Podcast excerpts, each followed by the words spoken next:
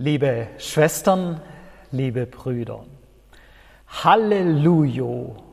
Äh, nein, Moment, das ist falsch.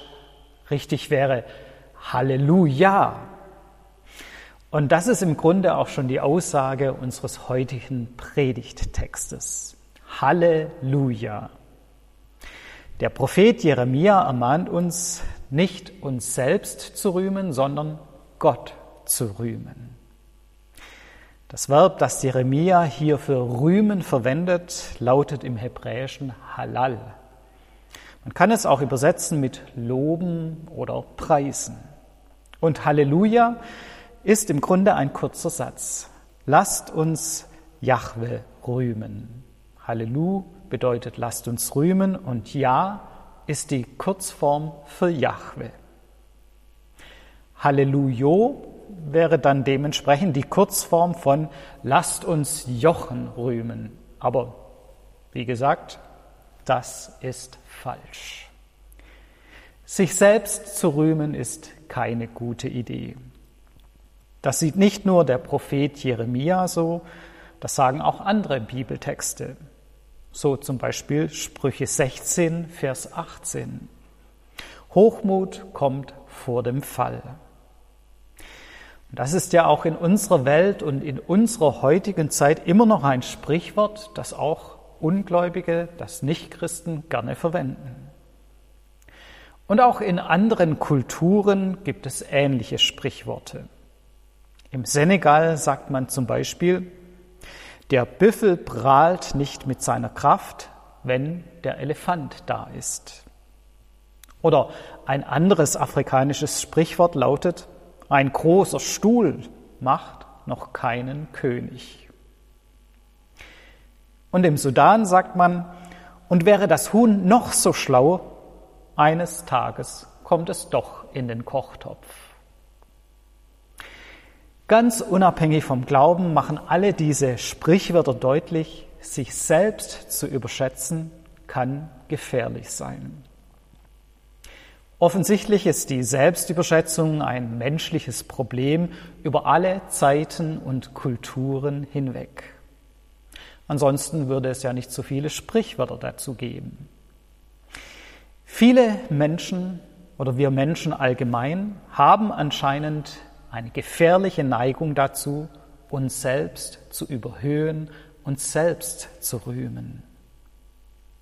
Aber es gibt auch die gegenteilige Gefahr. In so manchen christlichen Kreisen schlägt diese Warnung in die andere Richtung um.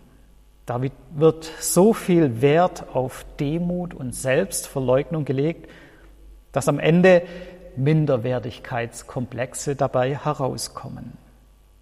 Ja, nicht zu hoch von sich denken, sich immer klein machen, immer bei allem nachgeben. Aber das ist genauso gefährlich wie die Selbstüberhöhung. Jeremia möchte uns mit diesem Text nicht zu kleinen Angsthasen machen, die sich selbst gar nichts mehr zutrauen. Er kritisiert nicht, dass wir nach Weisheit, Stärke und Reichtum streben. Er kritisiert, dass wir uns dafür rühmen, dass wir uns darauf etwas einbilden, dass wir uns überschätzen. Jeremia möchte, dass wir zu einer realistischen Selbsteinschätzung und Selbstwahrnehmung kommen.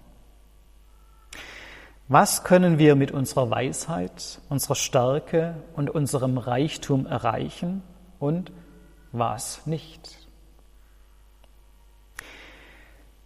Jeremia hat mit diesen Versen seine Landsleute im sechsten Jahrhundert vor Christus angesprochen. Das Nordreich war damals schon durch die Assyrer erobert und unter Fremdherrschaft gekommen. Das Südreich dagegen konnte seine Unabhängigkeit bewahren und hier wirkte Jeremia. Zu der Zeit war die Macht der Assyrer allerdings schon im Schwinden. Aber im Nordosten von Israel bahnte sich eine neue Weltmacht den Weg, Babylonien. Die Politiker im Südreich haben sich in relativer Sicherheit gewogen. Sie haben auf ihre politische Klugheit, ihre militärische Stärke und auch ihren bescheidenen wirtschaftlichen Erfolg vertraut.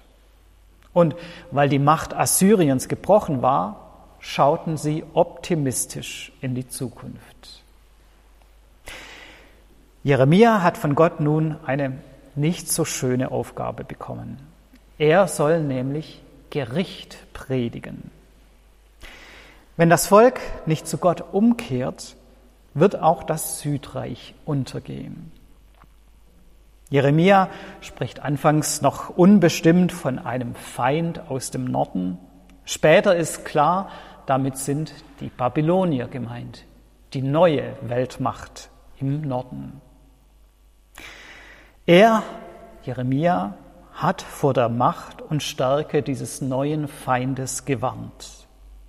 Er hat davor gewarnt, sich auf politische Bündnisse mit der anderen Großmacht im Süden, mit Ägypten zu verlassen.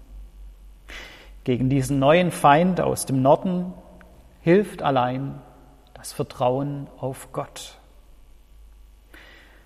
Aber die führenden Leute in Israel wollten nicht auf Jeremia hören. Sie haben ihn als unverbesserlichen Pessimisten abgestempelt. Dabei wollte Jeremia keinen Pessimismus verbreiten.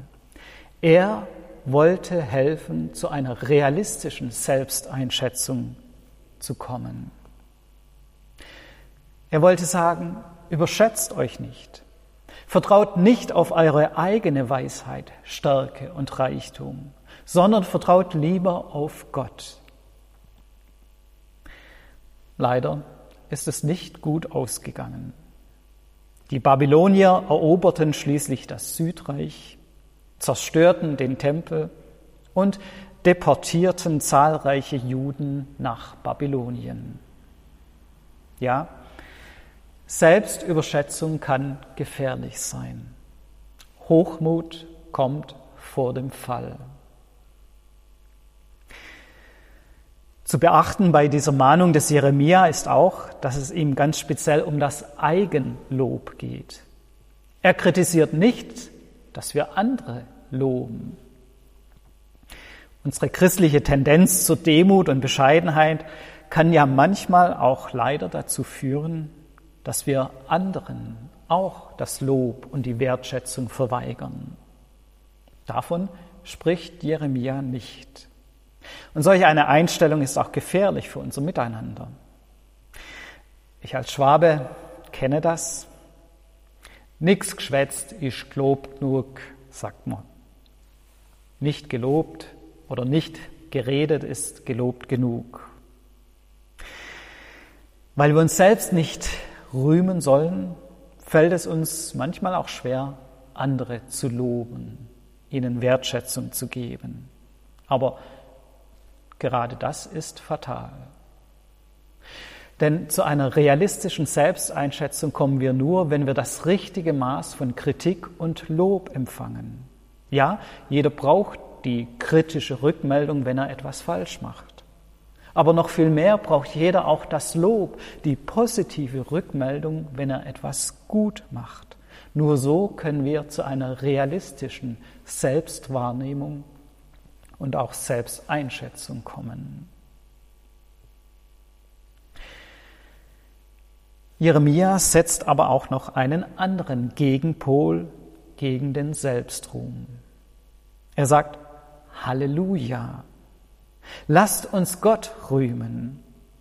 Rühme dich nicht selbst, sondern schau auf Gott. Rühme dich dessen, dass du zu Gott gehörst, dass du etwas von Gottes Wesen erfasst hast. Das ist die wahre Weisheit, die wahre Stärke und der wahre Reichtum. Auch dafür gibt es ja ein bekanntes Sprichwort. Loben zieht nach oben. Durch Selbstruhm wird unser Leben nicht besser und schöner und erfüllter. Durch das Lob Gottes schon. Dabei ist sehr interessant, wie Jeremia diesen Gott, auf den wir schauen sollen, beschreibt. Er spricht von dem Gott, der Barmherzigkeit, Recht und Gerechtigkeit übt auf Erden. Und ich finde das eine wundervolle Zusammenstellung, die das Wesen Gottes charakterisiert. Auf der einen Seite die Barmherzigkeit. Sie steht an erster Stelle. Das ist die eher liebevolle, die verständnisvolle Seite Gottes. Obwohl er uns Menschen ganz genau kennt, ist er barmherzig. Er vergibt unsere Schuld und er nimmt uns immer wieder neu an. Er läuft uns als liebender Vater mit offenen Armen entgegen. Er weiß, dass wir immer wieder scheitern, dass wir Fehler machen, aber er vergibt uns. Und er wirft unsere Sünde ins äußerste Meer. Aber auf der anderen Seite ist er auch ein Gott, der für Recht und Gerechtigkeit einsteht. Das ist die eher kämpferische und konsequente Seite Gottes. Er drückt nicht einfach bei allem Bösen beide Augen zu und sagt, nicht so schlimm. Er lässt nicht einfach das Unrecht gewähren. Nein, er möchte unter uns Menschen für Recht und Gerechtigkeit sorgen. Er will kein Hauen und Stechen unter seinen geliebten Geschöpfen, sondern Respekt und Achtung. Er duldet keine Ungerechtigkeit, sondern er kämpft für Gerechtigkeit. So ist unser Gott. Und dieses Wesen Gottes, das sollten auch wir in unserem Leben, in unserem Glauben widerspiegeln. Es geht eben nicht nur um unser persönliches Seelenheil und um das ewige Leben jedes Einzelnen. Nein, es geht im Glauben auch immer um Recht und Gerechtigkeit. Es geht um ein Miteinander, das sich an Regeln orientiert. Es geht nicht um ein passives Erdulden von Unrecht, sondern es geht auch um ein aktives Kämpfen für Gerechtigkeit. Insofern ist unser Glaube auch immer politisch. Er beschränkt sich nicht auf das stille Kämmerlein, auf das persönliche Gespräch mit Gott, auf das, persönlich, auf das persönliche Seelenheil. Nein, unser Glaube hat auch immer Auswirkungen hinaus in unsere Gesellschaft, kämpft für Recht und Gerechtigkeit. Vor kurzem habe ich in einem Podcast gehört, der sich mit dem Thema des Relevanzverlusts der Theologie beschäftigt in unserer heutigen Welt, was die beiden Redner zu diesem Thema gesagt haben. Sie haben festgestellt, in unserer Gesellschaft verliert der christliche Glaube seine prägende Kraft, spielt eine immer geringere Rolle. Interessant war, welche Theologen aus ihrer Sicht im 20. Jahrhundert den größten gesellschaftlichen Einfluss hatten. Dietrich Bonhoeffer und Martin Luther King. Beides waren tiefgläubige Menschen, die aus der Barmherzigkeit Gottes gelebt haben.